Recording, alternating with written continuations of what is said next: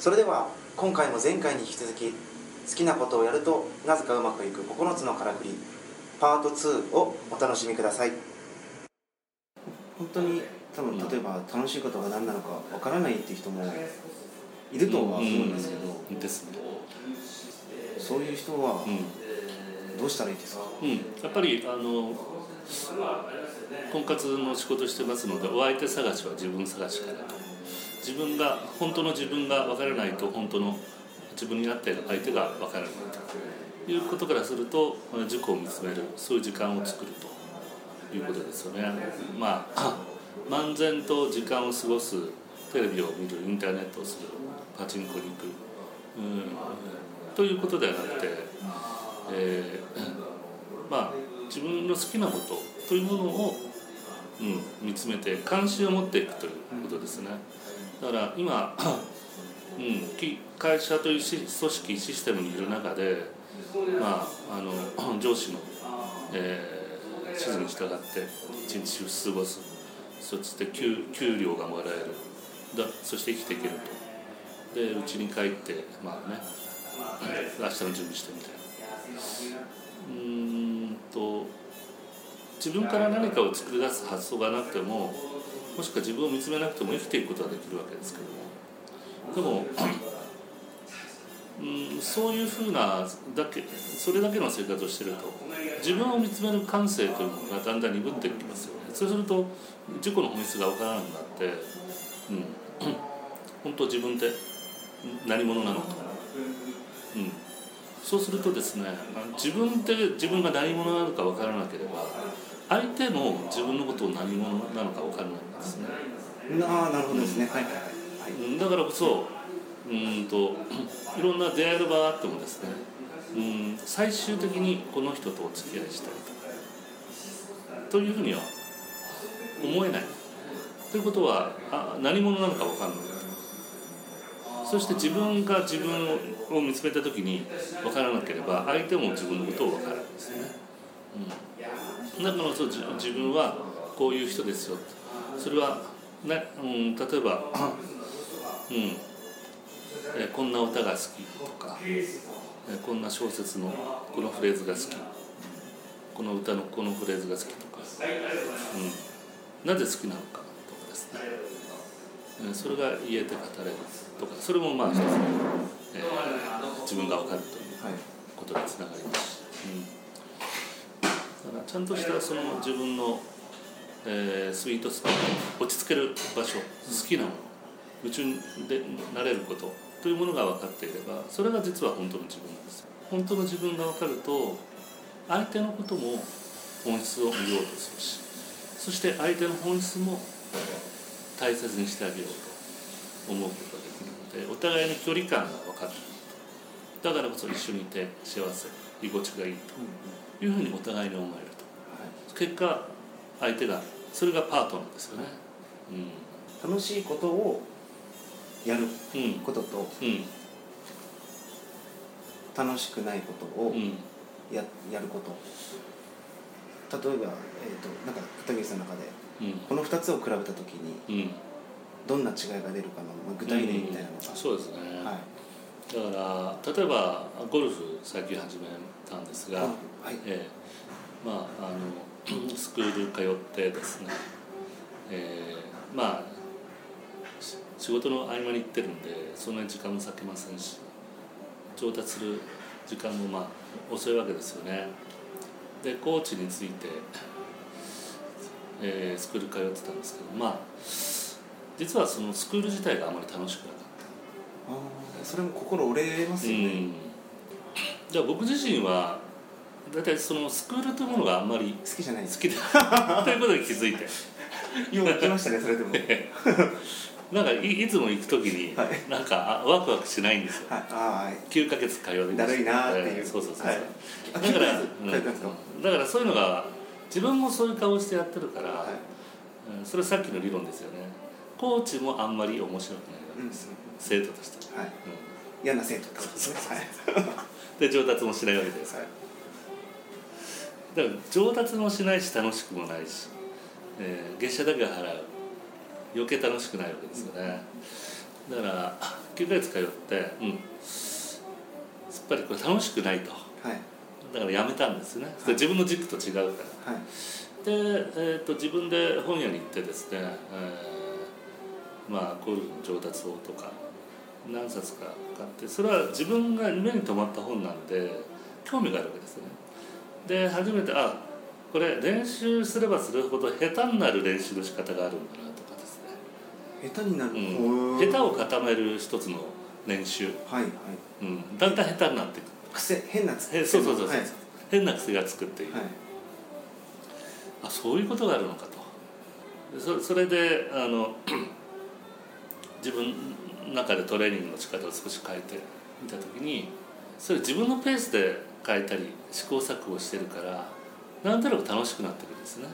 でスクールでこうやってあのコーチに言われてやるっていうのと違って、まさに自分の感覚で少しずつその、えースイングを見直したりとか、えーしてるんで、うん、楽しくなってくるんですよね。はい。でうーんとまあ自分のペースでゆっくりと、まあ、例えば打ちっぱなしで練習したりするのでその雰囲気とか空間が楽しい、うん、あゴルフって意外と楽しいのかなと思ったり、まあ、したのが。それでこう少しずつゴルフに対してのイメージが変わってきた。捉え直して。あと楽しさを追求するそのタノタノゴル会っていうのを主催しました。ね可愛い。ネーミングですね。で僕の印象ではゴルフやってる人たちって、はい。あの本当に楽しんでる人ってはい。意外とはい。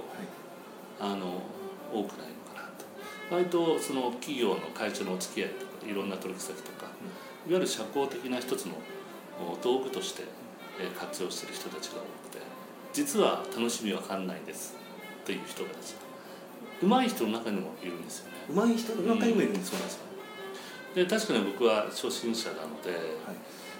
えーえーまあある種その一つの、えールールしきたりというものがあって、えーあとはスコアを競うっていう中で、うん、プレッシャーも多いんですね。だからこそ、うん、楽しくないなと考え方を持ってしまうわけですけどもでもまあそういうものと一旦置いといて気心知れているメンバーで楽しさを追求しようと。スコアを追求するんじゃなくてっていう一回やった時にですね、まあ、確かに伸び伸びとできはい。てすごく楽しかった、で実はスコアを追求してないにもかかわらずですねただ楽しくやろうというゴルフなのにその中でベストスコアを出した人間もいたりとかですね格段にいつもよりもスコアが良くなってしまったという結果ですね。まあそれは楽しくさを追求伸び伸びとやった結果、えー。まあ、ある意味伸び伸びとうん。スコアを追求したような感覚なんうですけど、ん。まあ結果そうなんですけどだからうま,、はうまく力が抜けたっていう、はい。だ結果結果も出てしまうというね。だそういう意味ではそのゴルフってメンタルなスポーツなんで、ああ確うん。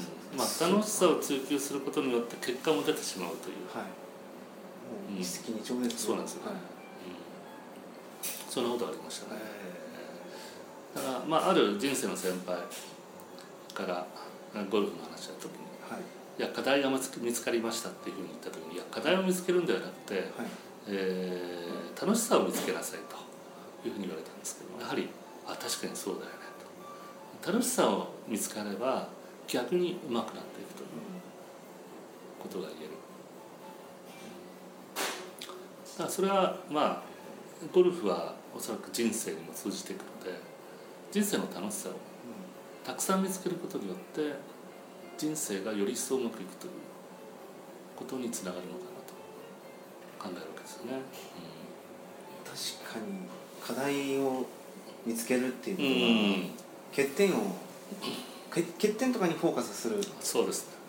え頭の中で、えうん逆に楽しさを見つけるっていうこと逆に、うん。まあ、自分の得意な部分だったり、うん。強みな部分だったりとかっていうふうに、なのをこううん。フォーカスしていくんで、なんか結果として？そうですね。うん。だからまあうちは婚活の授業をやっておりますけれども、まあ婚活自体もまあ結果を出そう。結果っていうのは一つのパートナーを見つけるっていう成功。成功。それがいわゆる成功ということなんですけども、はい、えー、婚活自体を楽しくしようと。婚活自体が楽しければですねより結果が出るんじゃないかっていうふうな発想になるわけですよね、うん、逆に、えー、卒業したくないと、はい、ぐらいのね。それはあの現実的ではないんですけども、はい、そのぐらいの気持ちでこの婚活という期間を楽しめたら、うん、まあ、当然その人が集まってその人にもとに集まってきて魅力的に映ってしまう、うん、だ結果相手が見つかってしまうということになるのかなと。はい。えー、そうなるとちょっといや面白いですよね。えー楽しい婚活婚活ということをより一層今後提唱していきたいですね。片桐さんの中でプライベートで楽しいことを聞いたら何かあるんですか、そうですね。だから打ちっぱなしに行く。はい。あもうその語学時代がすごい楽しい。楽しいですね、はい、あのうん。こんな球をこう単に打つっていう行為、はい、これはなぜ楽しいのかって全然分かんなかったですよ。ゴルフ始めてから、半年間ぐらいは。9か月前ぐらいまでは。だけど最近もうそのスクール辞めて、自分でこう工夫しながら本読みながらこう打ちっぱなしに通ったりしてると。なんとなくあこういうことなんだ自分に不に落ちることがたくさんできてきて少しずつ上達していることが楽しいんだなと。うん、あ、あ、はい、こんなに球が飛ぶようになった。もしくは自分でそのコントロールできるようになった、はい、こう成長が見える、うん、自分自身で確認できる。これ自体がまあ楽しかったりするわけですよね。あとはパワープレートっていわゆるその振動するマシンの上で、えー、筋トレしたりするとストレッチしたりっていう、その、えー、そこはあその、うん、そういう専門のお店なんですけど週1で通ってるんです30分間やるだけなんです短いですね。うん。まあインストラクターがついてでもねそれがすごく体感的にもう12回で変化があ体にいいです。か、うん。ちょっと腰が痛かったりとかしてたんですけどあの歩くと。それが全然なくなって。すごいですね。インナーマッスルが鍛えられてい。くわけですね、はい、あ振動によってですね、うん、であと基礎基礎代謝が上がると、はい。うん、エネルギーの消費量が高まるっていう。その2つだと思うんですよねで週に1回30分間やるだけでそれが改善されていくその体感が変わってくるわけです日常生活、まあ、痛いのがなくなったり。なくなって、はい、それも楽しいですね。楽しいですね、うん、それは楽しいですね。そうそうそうそう、で終わった後に僕の知り合いのカフェに行って飲むジンジンジャーエール、はい、すごい美味しいんですよ。ああれ筋トレなどに毎回行ってるんですか？そうそうあのフェイスブックに。載ってますよ。そういうこと。ジンジャーエールとこれも楽しい。はい、はい、うまいですもんね。だからそんな大したことないですよね。はいはい。全部が。はい。あはい。全部大したことないのに、はい、なんか面白い楽しいんですよね。結構人によっては、うん、あのなんていうんですかね、うん、こう楽しいことってもっとすごいでかいことなんじゃないかとかって、多分まあ今フェイスブックとかいろいろあるんで、いろんな人のなんかこう華やかな一面だけしかこう日常の切り切り取られてこう発信されてないじゃないですか、でもそういう些細なことでも、まあ、楽しいんですよね。そうなんですよ。些細なことだからこそ、はい、なんか楽しいんですよね、はい。そこも一旦ちょっと見つめ直す。そうですね。だから少し捉え直していく日常空間の中の楽しさって実はたくさんあるのかな、はい、うん、なんかそんな気分でいれる自分が楽しいんでしょうか？もしかしたらね。そんな気分でいる自分を確認することが、はい、こんな些細なことで楽しんでることを確認することがまた楽しいのかもしれない。ああそれはちょっと分かるかもしれないです、うん。うん。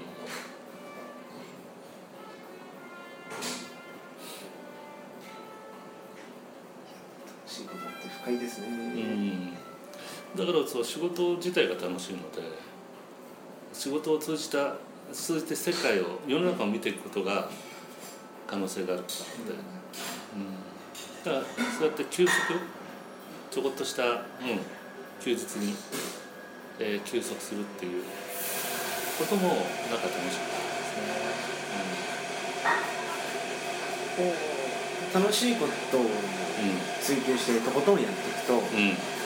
なんかいろいろ見えてくる世界ってうんあると思うんですけど、うん見えてきたものっていうかありますか、こう視点をこう切り替えて、うんうんまあ、いわゆるモデルチェンジしてはいはいはいはい。どんどんちょっと、まあ片桐さん自身でもテストしながらうん。やられてると思うんですけうん。ど、なんかか変わってきたものとかってありますか、そうですね。だからそれが自分の軸だからあの変にですね周りにさっきの話そのネガティブな言葉とかですねいろんなことに影響を受けなくなったと。いう、ん、だから自分の軸が決まるとあまりあの人の顔色を伺ったりとか、うんうん、何か本質をあ自分の本質を変えてまで、えーやるべきことではない。というふうに考える思考ですよね。うん、であれば自分のスタイルでやるべきことをやっていくそうすると結果全体が良くなっていくという一つの確信ですよね、うん、そういったものが生まれたのでそれが一番の大きな変化かなというふうに考えますね。うん。いい意味でいろんなことがどうでもよくなったっていうう？ん。だから自分が反応する情報が変わってきたっていうことですよね。あーあ、なるほど、うん。今まで反応してたものじゃない、うん。もっと大切なことうん、にそうですね。うん、時間を。そうですね。うん、それもまた楽しかったですよね、うん、それも楽しいですね。わかりました。じゃあまあ今日はこの辺で、うん。はい。うん、ですね。はい、またちょっと次回、はい。またいろんなネタが。コーヒーの豆も今まあいい感じに。いい感じで聞かれてるようなんで、そろそろ。終わりにして また次回。次回。収録していきたいと思います、はい。今日はありがとうございました。ありがとうございました。